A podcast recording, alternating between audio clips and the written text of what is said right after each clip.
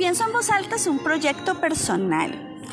Es un espacio para poder hablar en positivo de aquellas cosas que me gustan, que me preocupan, de momentos en los que creo que mi voz es importante para darle a conocer a los demás lo que está sucediendo.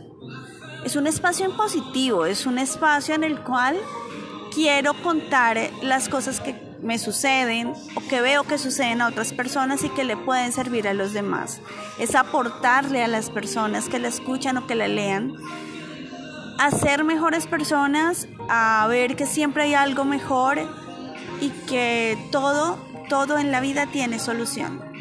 Entonces, los invito a que me sigan a que me escuchen, a que me lean y a que me escriban, a que me cuenten sus cosas.